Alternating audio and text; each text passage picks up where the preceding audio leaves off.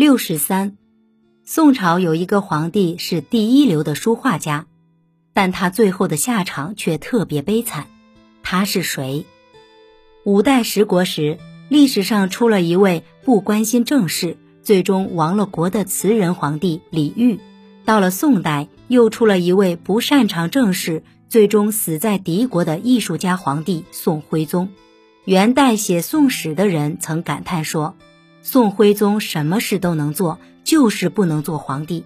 徽宗名叫赵佶，在做王爷的时候就酷爱艺术，尤其喜欢书画，还擅长词赋、笙歌、吹弹等。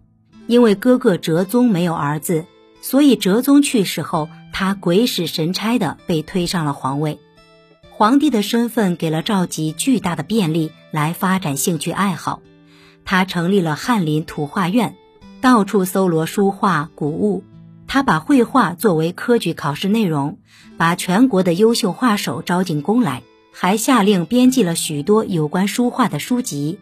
宋徽宗常以古诗词为题来考核画家。相传有一次他出题“踏花归来马蹄香”，画家们都犯了难，香这个看不见摸不着的东西要如何表达？最后。有人画骑马踏春归来，手里捏一枝花；有人画马蹄上沾着花瓣的。徽宗看了沉默不语。忽然，他被一幅画所吸引，细看之后拍手叫绝。只见那画上有几只蝴蝶飞舞在奔跑的马蹄周围，果然香气扑鼻。还有一次，徽宗让画山中藏古寺，获得第一的人根本没有画任何房屋。只画了一个和尚在山溪边挑水，由此可见，中国画的意境真是妙不可言。宋徽宗作画主张形神兼备，他的工笔画技艺高超，工整巧密、华丽精细，花鸟、山水、人物、楼阁等题材他都很擅长。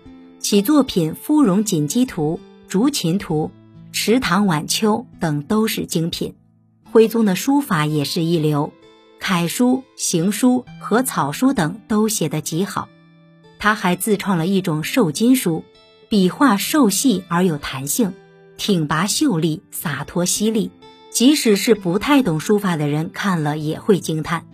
他提倡诗、书、画、印结合，他的很多作品就是这四门艺术的结合。欣赏书画的同时，还能品赏诗歌和印章。宋徽宗曾收藏《清明上河图》，现在我们能看到的《清明上河图》的题字就是宋徽宗的瘦金体，旁边还有他的双龙小印。几百年来，很多人模仿瘦金体，却没有人能得其神韵。那样的书法功力、涵养和心境，恐怕也只有天生艺术家的赵佶能兼有吧。由于皇帝只关心艺术。北宋的政权落在一群奸臣手里，百姓苦不堪言。《水浒传》中所写的起义故事就发生在这个时候。当时北宋与北方的金国战事不断。